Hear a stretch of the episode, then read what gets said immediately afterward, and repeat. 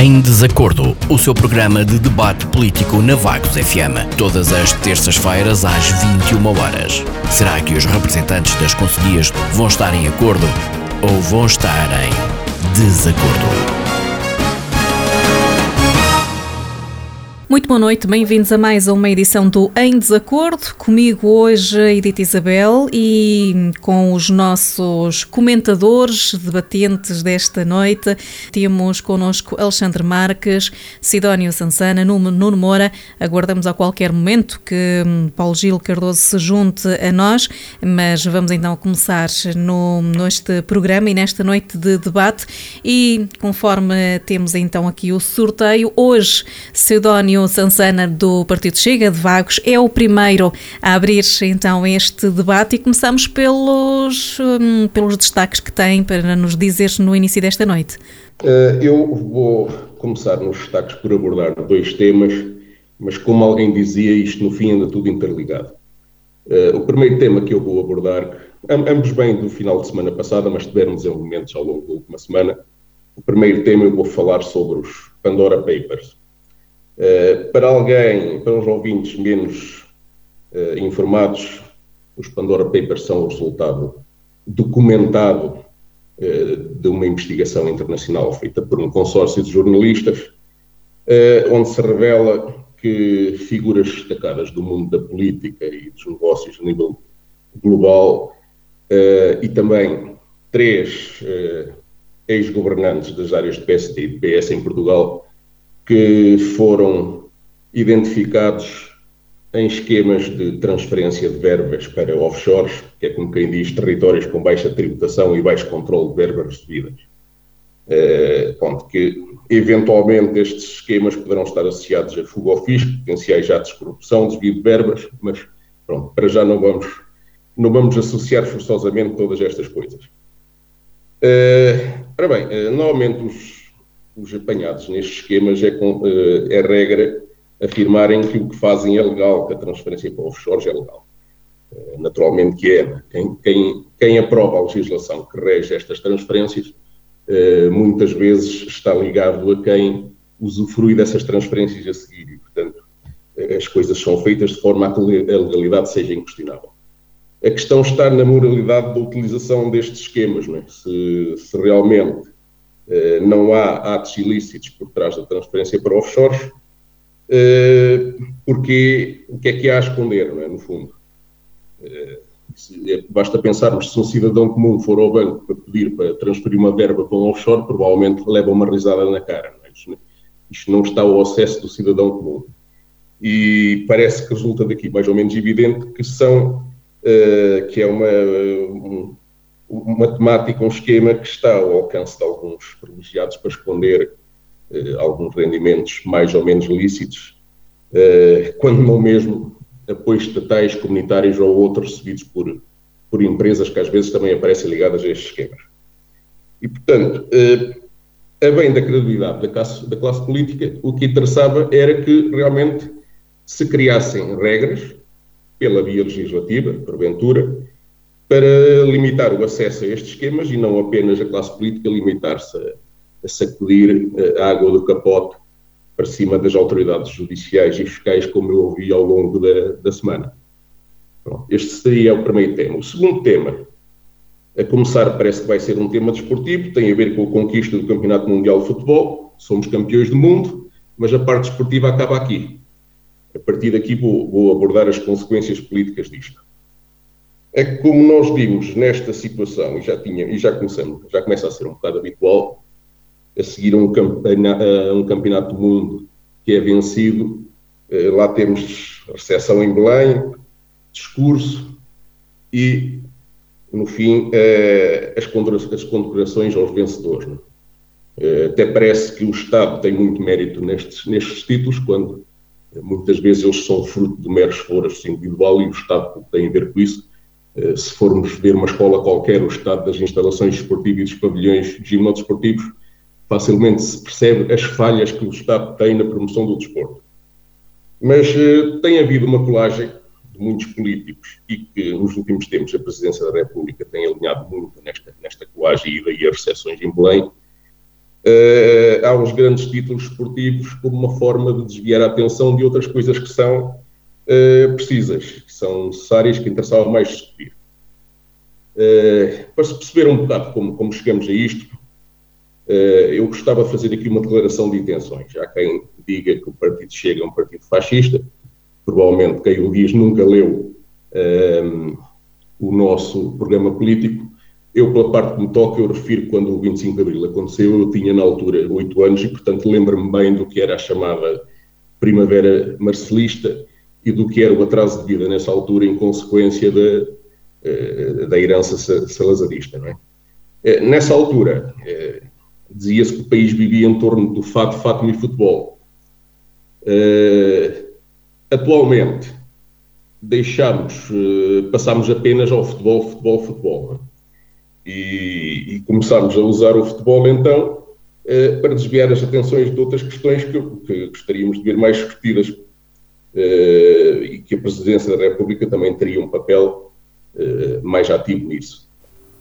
falar do facto de estarmos a caminhar rapidamente no sentido de sermos o país mais pobre da Europa, falar das offshores, por exemplo, não ouvi durante toda a semana uma palavra à Presidência da República sobre offshores, apenas mais no fim da semana o Presidente da República, eh, convidado para um, para um evento eh, no campus universitário de Carcavelos sobre eh, enriquecimento ilícito, corrupção, falou um bocado a contragosto sobre a fuga de Sr. João Rendeiro, provavelmente não seria talvez do seu, eh, da sua área eh, de apoio político, sobre os offshores nada. Eh, Portanto, é este tipo de, de, questões, é por este tipo de questões que nós nos chega, reivindicamos um, uma, uma intervenção mais eh, presidencialista da área da presidência da República. No fundo, defendemos um regime mais presidencialista.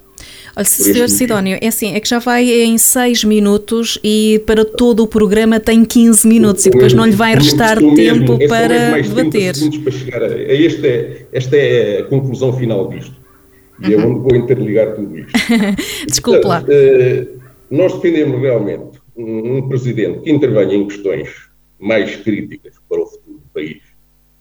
Uh, mas, infelizmente, aquilo que nos parece é que vamos continuar a ver a Presidência da República não a falar sobre esses temas, mas a receber e a otorgar as condecorações aos futuros campeões de matraquilhos ou Berlim. E por aqui me fico por esta, por esta fase. Uhum. E já não vai ficar com muito tempo para, para o resto dos, dos temas, a, a vir vamos. Portanto, agora, uma vez que o Paulo Gil não se juntou ainda a nós, vamos um, seguir a nossa ordem. Uh, Nuno Moura, viva muito boa noite, Nuno. Vamos aqui aos pontos um, prévios que temos então para esta noite. Boa noite, Edith. Boa noite ao Alexandre. Boa noite ao Sidónio. Uh, um cumprimento ao Paulo Gil. Mais uma vez, lamentar que o Partido Socialista, após as eleições, mantenha este esquema de não estar presente. Um cumprimento, obviamente, muito especial ao auditório da, da Vagos FM. E quanto à análise dos destaques políticos da semana, selecionei três notas para esta uh, análise. A primeira nota uh, alerta para a terceira dose da vacina contra a Covid-19, que começa a ser dada a partir desta segunda-feira nos lares e estruturas residenciais, mas os restantes idosos só vão começar a ser convocados a partir de quinta-feira. A Associação Nacional das Unidades de Saúde Familiar aponta para menos de 130 mil pessoas elegíveis neste momento, tendo em conta os critérios definidos pela Direção-Geral de Saúde para o reforço da vacina, mas uh, total de inoculados pode chegar aos 2,3 milhões. Idosos que estiveram infectados com o vírus uh, não estão incluídos. Um, importante também será a vacinação contra a gripe, que deverá ter início muito em breve, já que a diretora da Agência de Segurança em Saúde britânica menciona estudos que sugerem que o risco de morte duplica para quem tem gripe e Covid-19 ao mesmo tempo. Espera-se, portanto, que os níveis de infecção não aumentem significativamente com o aproximar do inverno e que este desconfinamento possa ser para durar, embora ainda seja uma incerteza a que todos devemos estar atentos. A segunda nota é para falar do aumento dos combustíveis, que já está em máximos históricos, uh, e não venham uh, agora dizer outra vez uh, que a culpa é do Passo Coelho, nem no período da Troika o preço dos combustíveis era tão elevado, facto que penaliza os portugueses em função da maior carga fiscal de sempre, acompanhada dos salários médios mais baixos da Europa. É bom que este governo comece a preocupar com estes valores e com o alarme social que provocam, isto acompanhando da, da admissão em bloco dos médicos em diversos hospitais. A terceira nota tem a ver com a crise instalada no CDS-PP, ainda no rescaldo das eleições autárquicas. Para além da luta permanente pela sobrevivência política deste partido no quadro político nacional, já só faltava uma luta interna pela disputa da liderança.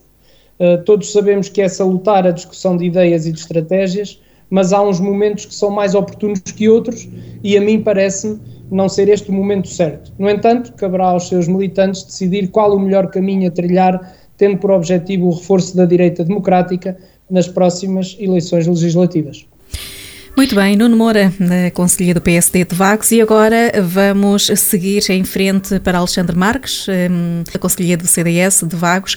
Viva, boa noite, Alexandre. Vamos aos pontos prévios. Boa noite, eh, Edith, boa noite ao Nuno Moura, boa noite ao Sidónio eh, e boa noite a todos aqueles que nos estão a ouvir. É sempre um pouco como é que eu ia te explicar? É sempre mal ficar para o último uh, nestes debates prévios, nestes pontos prévios, não é? Porque, por norma, uh, os destaques são sempre abordados pelos, uns pelos outros antes de chegar ao último debatente. Ainda mais agora passámos de três para quatro debatentes, embora o, o PS não esteja cá representado hoje, uh, mas pronto, não há problema. Falaram, falaram já sobre os Pandora Papers, falaram já sobre as demissões em bloco nos hospitais, falaram já dos combustíveis, e, e, essa é, é, a verdade que mais me incomoda neste momento, porque é a descarada, não é? Na semana passada, António Costa admitiu no Parlamento que não aliviava a carga fiscal sobre os combustíveis, porque era a primeira linha no, no combate às alterações climáticas, um, o que por si só não justifica, eh, portanto, esta tomada de, de posição por parte do Primeiro-Ministro, portanto, é uma decisão profundamente errada, é? Especialmente para um Primeiro-Ministro que se auto-intitula é? ele e toda a esquerda portuguesa, como os gerautos do combate à austeridade. É? E, ao mesmo tempo, são aqueles que impingem a maior carga fiscal de sempre ao povo português. Portanto, nós continuamos a defender no CDS que o governo deve ser claro e deve dizer às pessoas de cara aquilo que pretende. Portanto, deve dizer com toda a franqueza: nós estamos aqui porque vos queremos saquear os bolsos, às famílias, às empresas. É isto que o governo deve dizer, porque é isto que está a fazer, não é? Esta política fiscal, já tive aqui hipótese de o referir antes, não favorece ninguém. Não é? Eh, muito menos favorece os mais fragilizados. Porque esta questão dos impostos indiretos não é de toda justa. Não, é? não ajuda em nada uh, uh, no combate às várias diferenças que existem negativas entre as várias classes sociais que marcam a nossa sociedade. Mas nós também entendemos, é claro, uh, que pedir esta frontalidade e esta sinceridade a alguém como o Primeiro-Ministro António Costa, é? que atua como chefe de governo com uma postura de taberneiro, é praticamente impossível, não é? Já a Assunção Cristas tinha sentido a dada altura vergonha alheia por um dos desvairos de António Costa. E desta vez foi no, na, no, no, debate em que se falou sobre este assunto dos, dos, combustíveis, desta vez foi a vez do deputado do PSD, André Coelho Lima, não é? Portanto, esta postura de António, Coelho, de António Costa é, é, deplorável, não é? Liderar um governo e falar para os deputados da nação como se estivesse a falar para os amigos quando estão a beber umas cervejas uh, no café central lá da terra dele. Portanto, isto e nada dignifica a cadeira em que ele se senta. De resto, como não podia deixar de ser, também já foi abordado pelo Nuno Moura, ainda nos destaques da semana, o CDS anunciou o congresso eletivo para final de novembro. A liderança é disputada entre o atual presidente, o Dr. Francisco Rodrigues dos Santos, e o eurodeputado eleito pelo partido, o Dr. Nuno Melo. Eh, e nesta matéria podemos vir comentando e falando sobre aquilo que quiserem e que for acontecendo doravante, eh, mas é claro que por razões lógicas eu não me vou pronunciar, nem eu em matéria pessoal, nem eu como representante da Conselhia, quem é que se apoia ou deixa de se apoiar. Portanto, podemos comentar tudo, eh, mas o voto é como votar nas autárquicas, é secreto e só se conhecerá eh, eh, no dia ou nos dias em que se realizarem se realizar o Congresso. André Ventura tem o congresso do seu movimento também marcado para o mesmo fim de semana, portanto já sabemos qual será o resultado mais provável. Deverá ser reeleito, como é de costume, e sem grandes surpresas. No que diz respeito àquilo que o Nuno Moura acabou de proferir em relação ao Estado do CDS. Portanto, o Estado do CDS foi o Estado a que nós chegamos, eh, é um partido com uma grande história, com uma grande maturidade, já enfrentou períodos maus, piores do que aquele que enfrenta neste momento, eh, e sempre se reergueu e sempre se levantou e sempre se pautou por se manter fiel aos seus princípios. E, portanto, não há aqui uma luta pela sobrevivência, até porque o Nuno sempre foi um tipo muito preocupado com o funcionamento interno do CDS.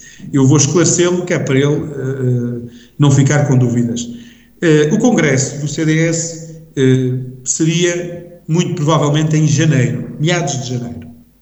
É que nem sequer seria para o fim, seria para meados de janeiro. E aquilo que aconteceu foi que no rescaldo das autárquicas, como acontece em qualquer partido e que aconteceria no PSD se o PSD não tivesse ganho, por exemplo, a Câmara de Lisboa e a Câmara de Coimbra, é? porque teria acontecido de certeza igual, uh, foi que houve alguém, como o Dr. Nuno Melo, que decidiu fazer uma pressão pública para ir a eleições mais cedo, com vista a preparar, portanto, aquilo que deduz ser as legislativas que vêm a seguir às autárquicas, é? de 2023. Isto é política, não há aqui crises ou meias crises, é, já íamos ter congresso e íamos, o que decidiram foi adiantá-lo e, na minha opinião, muito bem. Eh, e, na minha opinião pessoal, peço desculpa ao Sidónio, como representante aqui do Chega, porque realmente sou da opinião que os partidos com centro parlamentar não devem demarcar este tipo de situações nas mesmas datas, mas eh, a data está aprovada e duvido que, que a alterem. Eh, e, portanto, é o decorrer normal da democracia estar a, a, a tentar calejar a, imagem do CDS, como é habitual por parte do Nuno, acho que já começa a, a ser desgastante, tanto para ele como para nós. Para nós que ouvimos e para ele que tem sempre a mesma postura. Acho que deve se preocupar mais com o seu partido. Até porque, até porque a leitura que eu faço, eu agora a nível pessoal, já partilhei isto com pessoas aqui da Conselhia e não encontrei nenhuma que discordasse Uh, António Costa, neste momento, está assegurado por um fio. Até nas negociações do orçamento está. E não me admiraria nada que provocasse uma crise política para ir a eleições mais cedo, já em 2022. Porque dificilmente, se o CDS tiver um bom líder e o PSD tiver um bom líder, e quando digo bons líderes, não estou a dizer que os que temos agora são maus, mas líderes que capitalizem mais nos próximos dois anos para as, para as legislativas. Não admira nada que António Costa se veja à rasca ou que esteja a prever ver se arrasca daqui a dois anos. Ok? Uh, e portanto não admirava nada que ele provocasse uma crise política com o jeitinho que, que António Costa tem, que lhe é reconhecido, simplesmente para ir a eleições mais cedo e para ganhar eleições, porque não admirava nada que António Costa ganhasse as eleições se as eleições fossem, por exemplo, em março ou abril. E, portanto, acho que devia estar mais preocupado eh, com eh, a situação do seu partido do que do nosso, porque nós, se tivermos que desaparecer do, do, Parlamento e manter as nossas autarquias, a gente mantém. Se nós tivermos que desaparecer das autarquias e continuar no Parlamento, a gente continua. Se nós tivermos que desaparecer, desaparecemos, é a vontade do povo. Isto é democracia, nós temos que aceitar. Tal como já disse aqui, se o Chega tem espaço, todos têm espaço. O Bloco de Esquerda tem espaço, todos têm espaço. O PCP tem espaço, todos têm espaço. Democracia é isso. É a natureza da coisa. Não é? E como tudo, uh, há fases, e portanto esta fase certamente será ultrapassada, uh, e para já é tudo. Muito obrigado. Feita esta. Hum este ponto de entrada nesta edição do Em Desacordo. Agora entramos nos temas propostos a debate e começamos já. Eu, eu não, tenho por hábito fazer isto, mas como ocupei muito pouco tempo uh, na, na, parte inicial, se calhar aproveitava só para uh, esclarecer o seguinte: um, aquilo que nos é pedido uh, pela Vagos FM um, quando para prepararmos o, o programa é que um, seja preparado uma, uma portanto, uns, os destaques da semana, uh, isto é, uh, uh, temas da semana relacionados com política ou outros, para, para nós comentarmos. Eu gostava só de esclarecer o Alexandre, que falou tantas vezes de democracia, a democracia também passa por aceitar as opiniões dos outros. e aquilo que eu faço não é transmitir nenhuma preocupação com o CDS Partido Popular. Aliás, garanto-lhe que, muito sinceramente, durante o meu dia a dia, durante as 24 horas de cada dia, eh, não me lembro uma única vez do CDS. Mas a verdade é que quando estou a preparar o programa, vou vendo os temas que estão na agenda do dia. E, portanto, este é um tema que está na agenda do dia e que eu entendi que nos temas dos destaques políticos da semana eu devia destacar. E, portanto, eu destaco e dou a minha opinião, um, independentemente daquilo que o Alexandre acha bem ou acha mal. Coisa diferente é passar uh, quatro anos a dizer mal de uma coisa, como o CDS faz uh, do, do, do, governo do município de Vagos. Isso sim acaba por maçar quer os colegas que são debatentes, quer o povo que depois uh, o, o, o, transmite nos votos que presta nas, nas respectivas eleições. Agora, dar a nossa opinião num ou noutro programa sobre um tema atual parece-me a mim que não é falta de democracia e que, aliás, respeita aquilo que é uh, um, o organigrama do programa onde estamos a participar. E, portanto, o meu comentário foi enquanto comentador político, que é o que nós os quatro vamos ser aqui neste programa enquanto o estivermos a fazer e, portanto, só nessa vertente, porque fora dessa vertente, já o disse várias vezes, não me vou imiscuir nunca naquilo que é a vida político-partidária de cada um dos partidos, sejam eles só de vagos ou nacionais. Era só este esclarecimento. Obrigado, Edito. Ok. Então agora vamos passar. Engraçado que não se lembra, mas falo sempre tantas vezes nele. Bem, As coisas engraçadas vão acontecendo. Vamos, vamos seguir na nossa, no nosso debate e temos aqui em cima da mesa a questão do ordenado mínimo, que tem suscitado aqui hum, algumas diferenças de opiniões.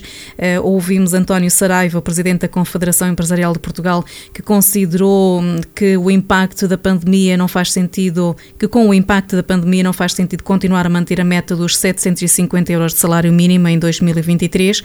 Um, e depois sinalizou que nem todas as firmas se encontram no mesmo patamar, pois muitas empresas pagam como salário mínimo das suas tabelas acima dos 650 euros que o governo quer atingir em 2023, além de que os 705 euros de aumento eh, previsto para outras são manifestamente excessivos. Portanto, há aqui esta hum, opinião. Hum, Sidónio, temos aqui a questão de. Hum, deste aumento proposto. Para muitos devia ser mais aumento, para outros as empresas vivem momentos de aflição neste pós-pandemia que ainda estamos aqui a, a atravessar. Um, o que é que tem a dizer sobre este ponto? Ora bem, eu para enquadrar a questão do salário mínimo em Portugal, eu uh, recordo sempre a frase de um antigo professor da universidade que um dia afirmou numa aula que em Portugal temos um empreendedorismo de subsistência não temos propriamente muitos exemplos de, uh, daqueles empresários que têm uma ideia genial de negócios e que a põem em prática com um plano de negócios a condizer.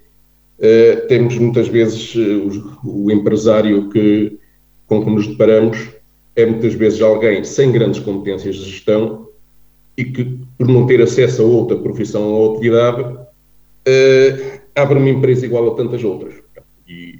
Muitas vezes decorre daí que é uma empresa que não é competitiva no mercado e que só sobrevive com salários muito baixos.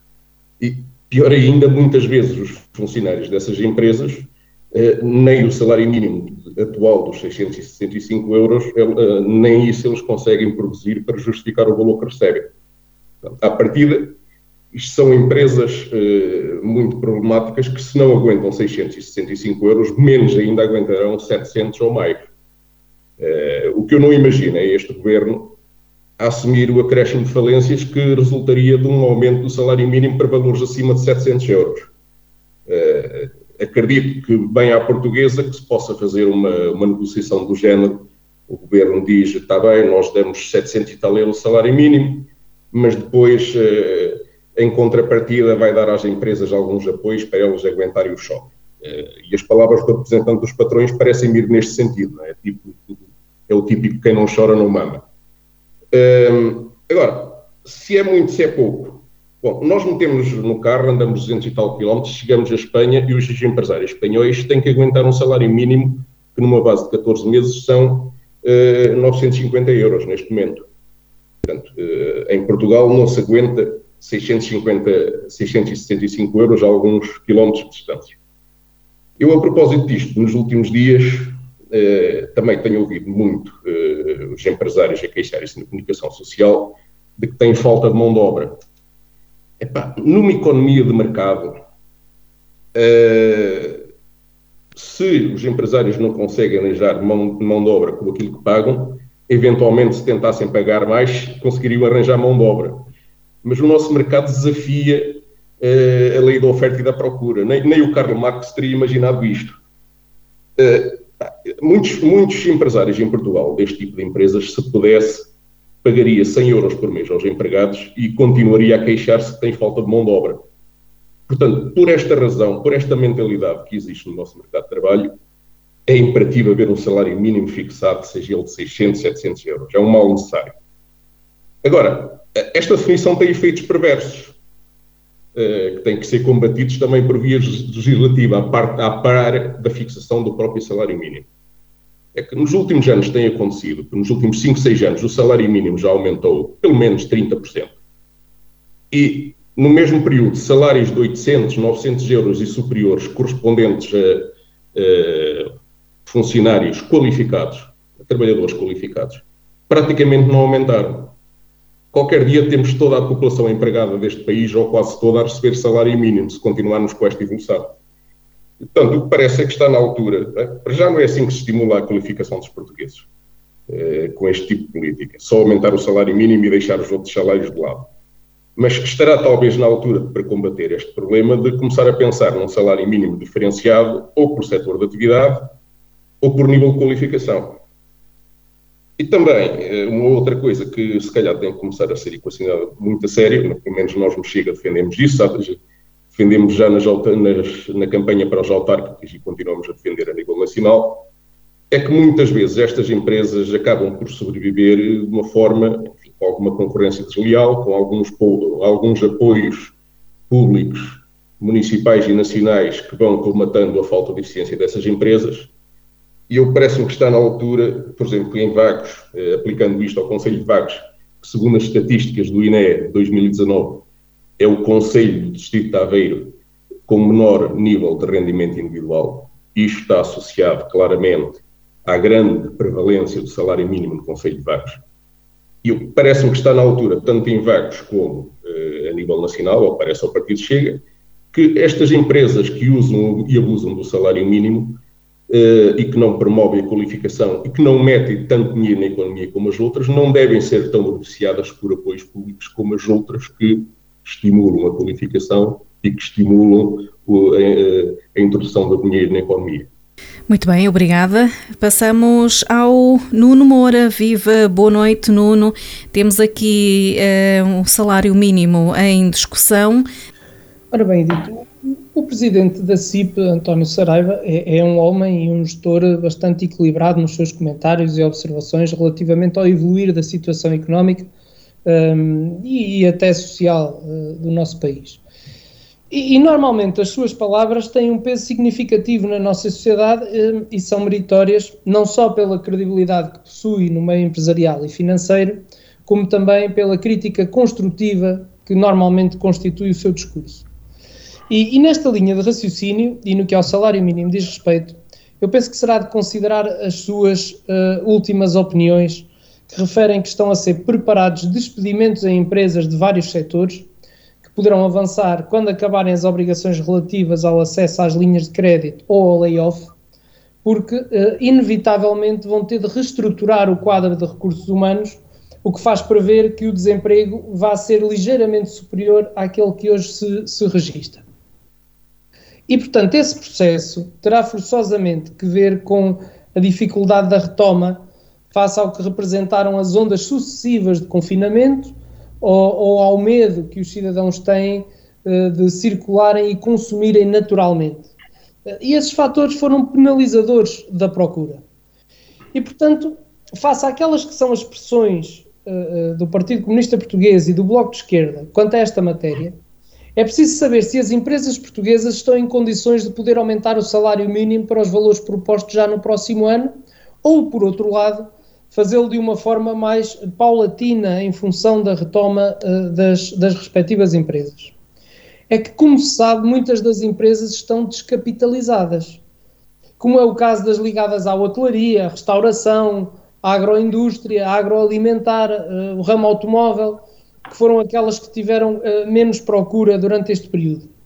E agora, uh, no final, daquilo a que as empresas estão obrigadas por terem recorrido a linhas de apoio, por terem esgotado o termo do layoff, um, em que as empresas se vejam de novo confrontadas com os custos para os quais não têm receitas que os superem, vai ser forçoso, em algumas empresas, uma reestruturação uh, uh, cuja dimensão ainda se desconhece.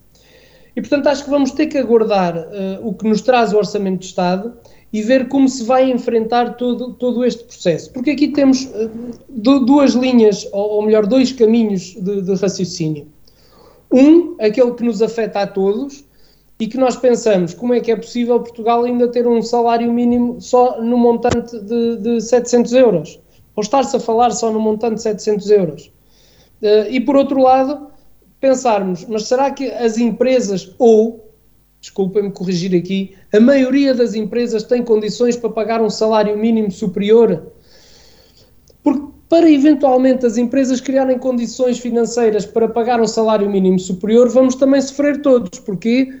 porque o produto final vai subir, vai subir uh, de, de, preço e, portanto, isso vai nos fazer a todos sentir esta, esta movimentação.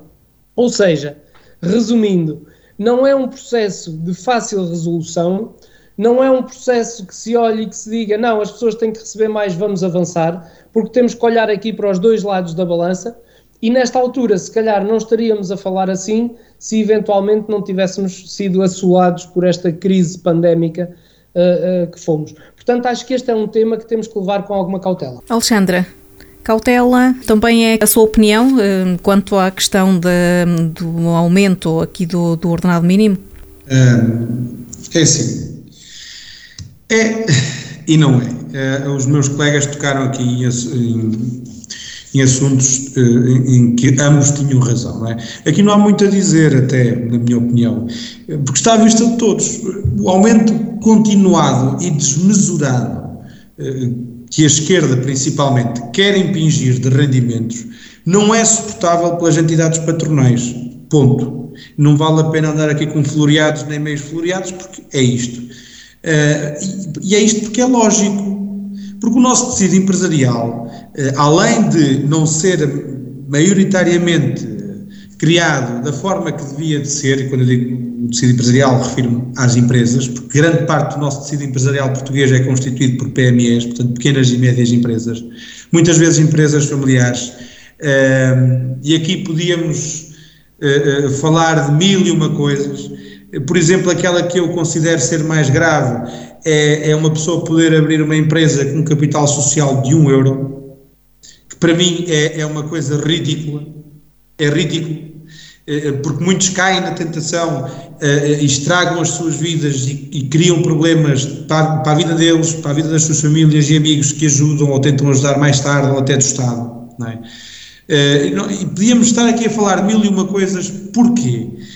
Porque a economia, nós não podemos, isto é uma circular, a gente não pode tentar puxar uma ponta, porque ao puxar um, um, uma parte, vamos estar a mexer nas outras todas.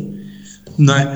Nós, para aumentar o salário mínimo, como dizia o Nuno, o produto final vai ficar mais caro. Por exemplo, aumentando o salário mínimo uh, uh, da forma que, que, estava prevista, neste momento, com, a, com, as notícias que têm vindo a público sobre a falta de pessoal, por exemplo, no ramo da restauração, nós pagamos hoje 65, 70 cêntimos um café e achamos caro, porque já chegámos a pagar, eu também sou novo, mas cheguei a pagar café a 50, 55 cêntimos, pago 70, acho caro.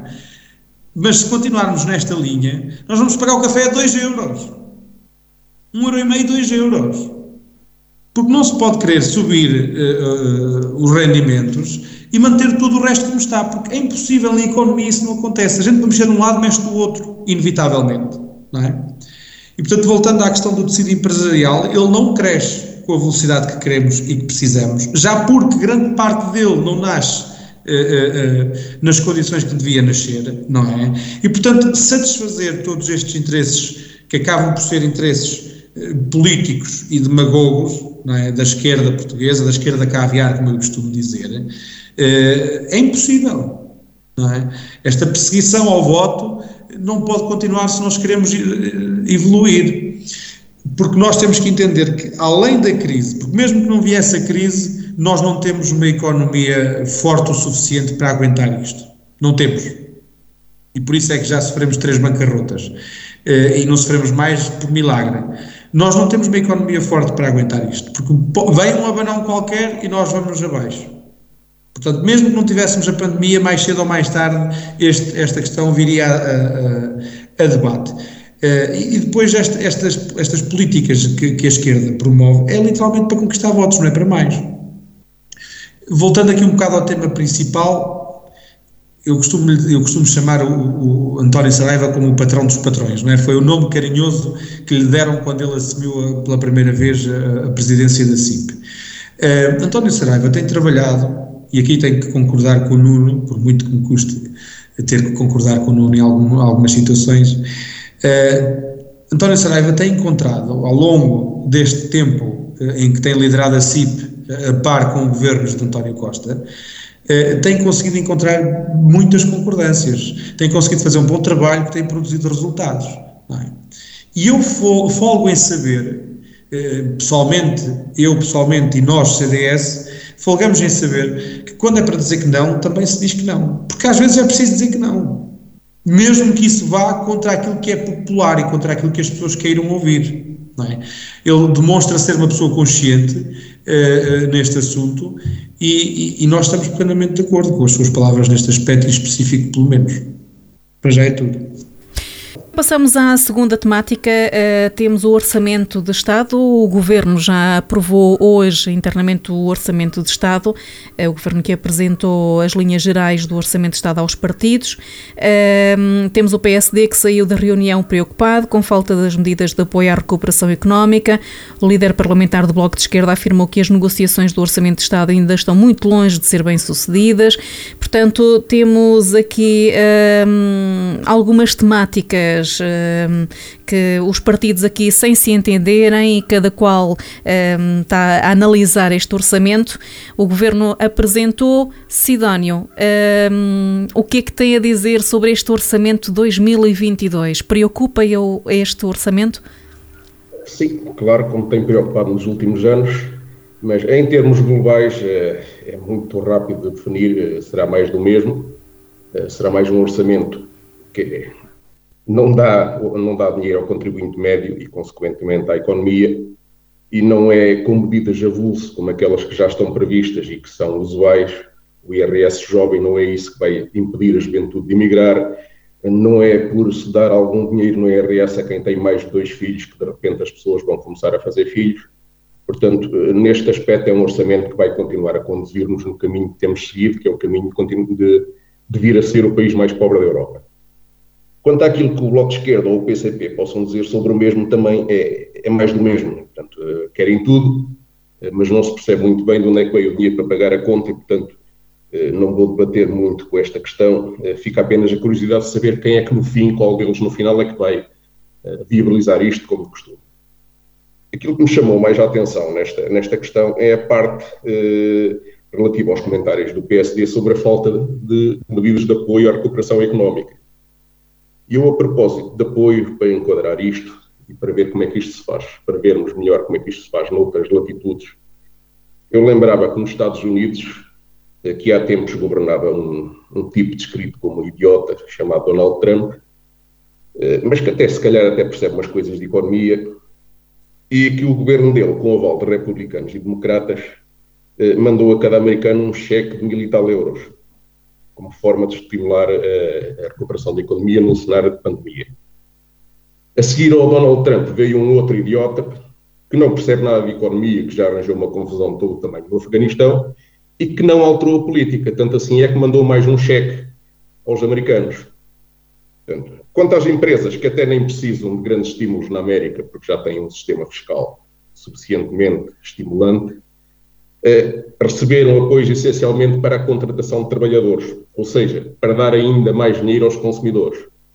Portanto, na América é consensual que a forma mais rápida de estimular a economia é meter dinheiro nos moldes dos consumidores. Uh, Veja-se a diferença com o que se passa em Portugal. Aqui não só não se dá dinheiro aos trabalhadores, como ainda por cima uh, o, o, nosso regime fiscal, se algum português tem o desplante de trabalhar para ganhar algum dinheiro, uh, vem a seguir o fisco e rapina tudo. Portanto, os portugueses são indignos de ter dinheiro na mão. Uh, e não podem, não podem ter mais do que dinheiro, os trabalhadores não podem ter mais do que dinheiro para pagar a sopa. E quem não trabalha tem na mesma a sopa paga pelo dinheiro dos trabalhadores. Pronto, e tanto que se fala então no PRR, e para onde é que vai esse dinheiro então? PRR, Plano de Recuperação e Resiliência. E o que é que o orçamento prevê em termos de atribuição de verbas? Para as empresas, supostamente. Mas todas as empresas, eh, o que já ouço algumas vozes a dizer a este respeito é que o dinheiro não chega a todas as empresas. Provavelmente chegará àquelas empresas para onde vão trabalhar os ministros quando finalmente perdem as eleições. Portanto, o processo de distribuição do, do dinheiro é realmente muito opaco. Eh, e, portanto, o meu comentário final a este propósito é, é que, se calhar, aquilo que o PSD quis dizer e concretizar é que, se calhar, o dinheiro do orçamento e do PRR não é suposto chegar à economia de uma forma muito rápida, como se faz na América, mas se calhar o objetivo será fazer chegar algum muito rapidamente aos offshores. Passamos agora ao Nuno Moura. Viva Nuno, Nuno temos aqui um orçamento de Estado, foi apresentado eh, pelo Governo, temos aqui a reação de diversos partidos. O PSD que saiu então preocupado, com, mostra-se preocupado com a falta de medidas de apoio à recuperação económica. Um, está de acordo aqui com o líder do PSD, Nuno? Ora bem, eh, faça todas as críticas uh, em vésperas da proposta ser apresentada, não se prevê um processo fácil para o Governo levar por diante os objetivos por si definidos, sem que ceda a muitas das reivindicações dos partidos à sua esquerda, sobretudo do Partido Comunista Português, parceiro privilegiado do Partido Socialista na aprovação dos, dos orçamentos. No entanto, face aos maus resultados nas eleições autárquicas, o espaço de manobra do Partido Comunista Português começa a reduzir-se e a ser mais escrutinado pelo seu eleitorado. E já há uma garantia de chumbo por parte da iniciativa liberal, para já, o único partido a confirmar que irá chumbar o documento. Porque considera que este governo já tinha dado mostras de que não fazia ideia como é que se fazia o país crescer. Já tinha mostrado que não tinha ideia como é que ia sair desta crise, retomar com força. Uh, uh, e que não fazem ideia uh, de como é que vão controlar a despesa pública. E, portanto, aquela noção de déjà vu de algo que se repete relativamente à crise financeira de 2011 começa a instalar-se, um, e, e, isto foi dito por João Coutrinho Figueiredo. Um, o Bloco de Esquerda, por sua vez, avisou, através de Catarina Martins, que se fosse ao Partido Socialista, teria algum cuidado com a ideia de que um orçamento se debata às décimas de déficit Uh, isso já foi utilizado para fazer uma contratação de despesa em Portugal que acabou por contrair a economia e aprofundar mais o déficit do que estava esperado. E do lado da direita, o PSD mostrou a preocupação, efetivamente, em relação às propostas apresentadas, mas não se quis comprometer com a viabilização ou não do documento. Por outro lado, o CDS diz que existem divergências de opção política, que são conhecidas e que não se alterarão neste debate orçamental. E, portanto, eu não vejo um processo de negociação fácil para o Partido Socialista, que, na minha opinião, deve manter um rumo de contas certas e deve iniciar um processo reformista em relação ao que é essencial para o crescimento da nossa economia e para o apoio às famílias, uh, trabalhando para a redução da carga fiscal e das taxas e taxinhas com que somos uh, presentemente brindados. O documento vai ser apresentado hoje na Assembleia da República e vamos ver o que nos reserva o futuro. E, efetivamente, o Sidónio Sazana dizia, e bem, um, que, um, como acontece nos Estados Unidos, uma forma, e não é preciso ser um letrado em economia para perceber que uma forma de fazer crescer e movimentar a economia é precisamente dotar as pessoas e as famílias de mais capital. Uh, e enquanto o Estado não perceber isto, enquanto não perceber que eventualmente a carga. Porque há, e depois há várias formas de o fazer, ou diretamente, através dos tais cheques, como dizia o Sidónio, relativamente aos Estados Unidos, ou indiretamente através da baixa de impostos uh, uh, e, e, das, e, das, respectivas taxas que são pagas por cada um de nós. Uh, e eu penso que o Estado tem que perceber isso, que enquanto as pessoas não tiverem poder de compra, a economia, uh, por muito que as empresas uh, tentem, por muito que se faça um esforço grande, é impossível a economia mexer se nós não tivermos poder de compra. Porque efetivamente é o poder de compra que leva a que o dinheiro comece a rolar e que a economia comece a mexer de forma, de forma diferente e da forma que todos gostávamos de ver.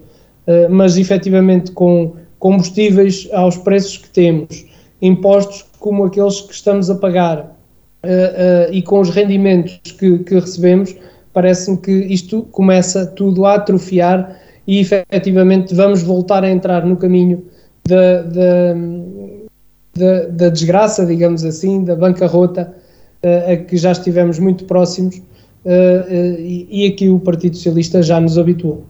Alexandra, temos aqui esta análise hum, ao orçamento de Estado para 2022. O Alexandre não está por cá conosco.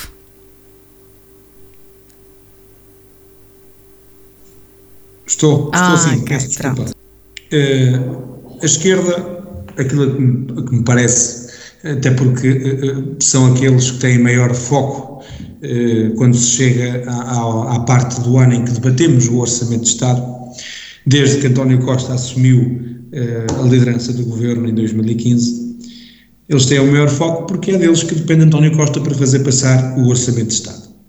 E a esquerda está muito preocupada com o funcionalismo público não é? e com a manutenção uh, dos lugares que tem nas várias esferas de poder público, nomeadamente e principalmente na Assembleia da República. Essa é a preocupação da esquerda. Eh, estão muito focados em falar de rendimentos e de direitos, que se esquecem, não é? Como é costume, que há deveres e obrigações e responsabilidades assumidas eh, por todos nós enquanto nação e por todos nós enquanto cidadãos comuns. E é como dizia o Sidónio agora há pouco, não, não se percebe bem de onde é que vem tanto dinheiro não é, que prometem, de onde é que vem tanto dinheiro para pagar a fatura no fim do trabalho estar feito. Eh, isto é muito simples. Se houvesse, um, um, de facto, um, um setor empresarial público, ou seja, da responsabilidade do Estado, que funcionasse e criasse riqueza, nós no CDS não nos importávamos de injetar lá capital. Mas é que nós não temos. E o problema está aí.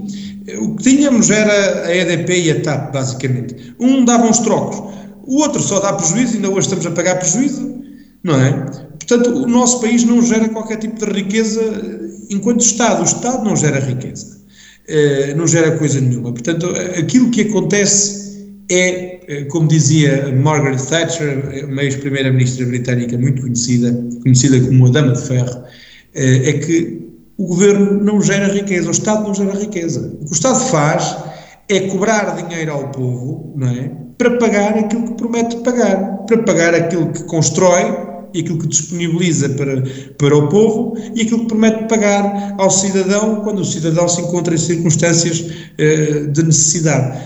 Aquilo que faz é tirar a quem trabalha. Não é? Eu aqui não me quero parecer, uh, não quero que o discurso pareça muito com o, com o discurso que, que, que, o Chega emprega, mas esta é a realidade. Não é? Eh, porque para dar tudo aquilo que a esquerda caviar quer dar, ou diz que quer dar, o, o, o Estado terá que coar os bolsos das famílias e das empresas para conseguir responder a tanta coisa, não é? Porque nós, repare-se, neste momento, esta carga fiscal brutal que nos assola é cobrada por três formas. É cobrada sobre aquilo que nós ganhamos, portanto, impostos sobre os rendimentos, os mais conhecidos é Segurança Social 11%, que é o mínimo que todos uh, são obrigados a pagar, e IRS mediante os calores. Uh, temos que pagar impostos sobre aquilo que temos poupado. E temos que pagar impostos sobre aquilo que gastamos. Portanto, nós gastamos, não é? além de pagarmos impostos quando ganhamos, estamos a pagar mais impostos quando gastamos. Ou seja, em matéria dos tais famosos e polémicos impostos indiretos. Uh, como, por exemplo, o mais descabido é impostos sobre os combustíveis, não é? Eh, portanto, para pagar todos estes aumentos e mais alguns, o Estado português, na pessoa do governo de António Costa, terá que continuar a coar de uma forma brutal não é, os bolsos das famílias e das empresas, que são aqueles que geram a riqueza, que são aqueles que sustentam e que são os alicerces do Estado. É? Nós, como dizia o, o, Nuno, eu também tive a oportunidade de ouvir algumas intervenções e uma delas foi a de João Contrim Figueiredo, deputado e presidente da Iniciativa Liberal. E, e sentem-se umas, realmente sentem-se umas nuances no ar, até porque normalmente os primeiros a sofrer, tanto em crises pandémicas como económicas, como em tudo, é a malta da restauração e da hotelaria, e eu na restauração estou como um peixe dentro d'água, não é? É um negócio, é negócio é, é preponderante na, na, minha família inteira e tenho uma família bastante grande. Uh, e, e, as nuances que eu sentia quando era garoto, uh, das posturas das pessoas enquanto clientes, das pessoas enquanto patrões, das pessoas enquanto funcionários, uh, quando se deu a crise em 2011 e daquilo que se viveu entre 2011 e 2015, foram períodos difíceis, é? mas que as pessoas entendiam porque tinham que passar aquele período difícil, porque tínhamos nas mãos uh, o, o, resultado de uma bomba atómica que o PS deixava, que era uma crise. É sentem-se, as nuances que se sentiam na altura, sentem-se neste momento. Isto é a realidade.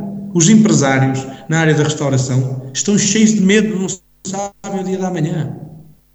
Não sabem mesmo. Muitos deles estão a aproveitar para se desfazer dos negócios que têm ao desbarato neste momento.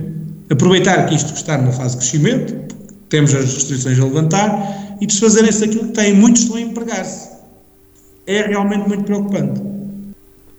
Momentos difíceis vividos por muitas empresas e este orçamento tem que ser muito bem pensado e aqui os partidos que vão colocar também e dar a sua opinião, cada qual apresentar a sua opinião e certamente este orçamento ainda, irá, ainda hum, irá dar que falar aqui no Em Desacordo. O nosso tempo está prestes a terminar. Hum, eu aproveito aqui para agradecer ao Sidónio Sansana, ao Nuno Moura e ao Alexandre Alexandre Marques por terem estado connosco. Eh, o Paulo Gil eh, enviou uma mensagem a dizer que não pôde estar eh, connosco presente devido à agenda profissional, mas que no próximo programa se irá juntar a nós. Desejo-vos uma ótima noite. Obrigada por terem estado connosco. Fica um encontro marcado para a próxima terça-feira. Boa noite.